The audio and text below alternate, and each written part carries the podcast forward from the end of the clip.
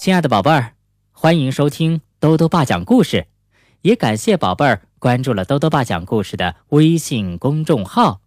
今天啊，兜兜爸带来《小乌龟富兰克林情商培养故事系列》的第十三个故事《小乌龟富兰克林的生日派对》。作者呢是加拿大的波莱特·布尔乔亚，孙瑞玲翻译，由时代出版传媒股份有限公司安徽少年儿童出版社出版。小乌龟富兰克林的生日派对。小乌龟富兰克林会数双数，也会系鞋带儿，还知道每周七天和每年十二个月。他的生日就快到了，富兰克林一天一天的数着日子，他要去办一个最好的生日派对。富兰克林翻看着家庭相册里的照片，他说。去年的生日派对是寻宝，前年的是化妆舞会。妈妈问：“今年你想怎么过呀？”富兰克林说：“我还没想好呢，但今年一定要办得最好。”第二天，富兰克林向所有小伙伴发出了生日派对邀请。小熊问：“生日派对上我们玩什么呀？”富兰克林说：“还不知道。”但我想安排些特别有趣的活动。富兰克林的小伙伴们想了好多主意。小蜗牛说：“迷你高尔夫怎么样？”狐狸建议说：“或者保龄球。”小鹅说：“还是划水好玩。”小獾说：“我喜欢玩水枪大战。”富兰克林说。嗯，这些主意都很棒。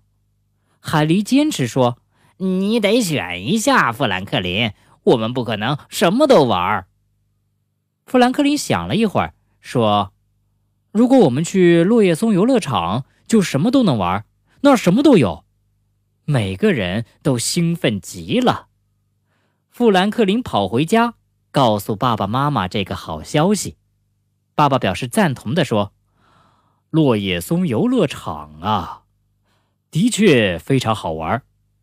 富兰克林说：“我已经邀请了所有朋友一起去。”妈妈吃惊地说：“哦，天哪！”爸爸妈妈向富兰克林解释了问题出在哪儿。爸爸说：“落叶松游乐场很贵的，你只能带两个朋友去。”富兰克林感觉糟透了。妈妈把富兰克林抱在怀里，安慰他说：“富兰克林，我相信其他朋友会理解的。”富兰克林可没那么有把握。那天，富兰克林没再和小朋友们一起去玩儿，他待在自己的房间里，一直在琢磨生日派对的事儿。他真的很想去落叶松游乐场，可他怎么能只选两个朋友呢？怎么跟其他人解释呀？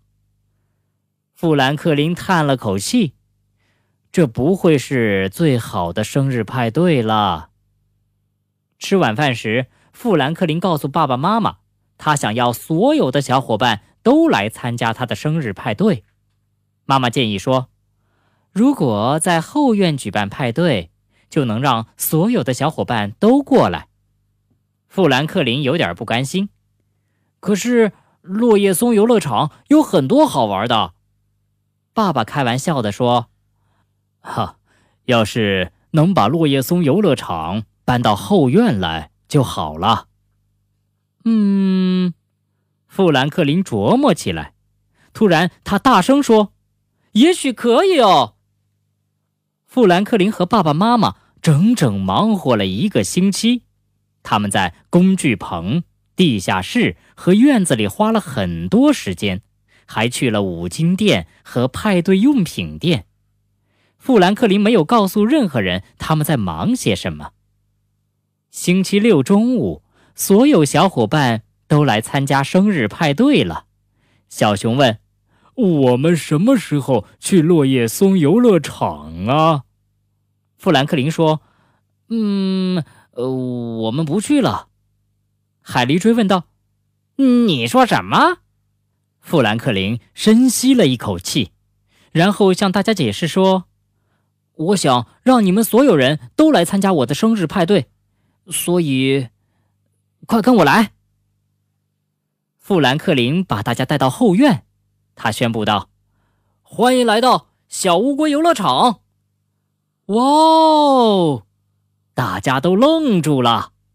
整个下午，富兰克林和小伙伴们一起玩迷你高尔夫和草地保龄球，他们跑过小喷泉，还从滑梯上滑进小池塘。他们玩水枪大战。还玩蒙上眼给小乌龟贴尾巴的游戏，除了这些好玩的，还有很多好吃的和奖品呢。不一会儿，吃蛋糕和冰激凌的时间到了，大家围在富兰克林身边，欢快大声地唱起了生日快乐歌。随后啊，富兰克林打开了生日礼物，哇！每一件礼物都是他想要的呢。所有小朋友都回家了，富兰克林感谢了爸爸妈妈。这是最好的生日派对吗？爸爸妈妈问。当然是，富兰克林高兴地说。接着，他咧开嘴笑了，说：“不过明年的肯定会更好。”好了，宝贝儿，今天的故事讲完了。宝贝儿觉得富兰克林的这个生日派对怎么样？是不是棒极了？豆豆爸觉得呀，其实分享快乐的方法有很多种，只要是真正用心去营造，你的小伙伴们都能感受到的。豆豆爸也很好奇，宝贝儿们的生日派对会是什么样的呢？快到公众号里来告诉豆豆爸爸。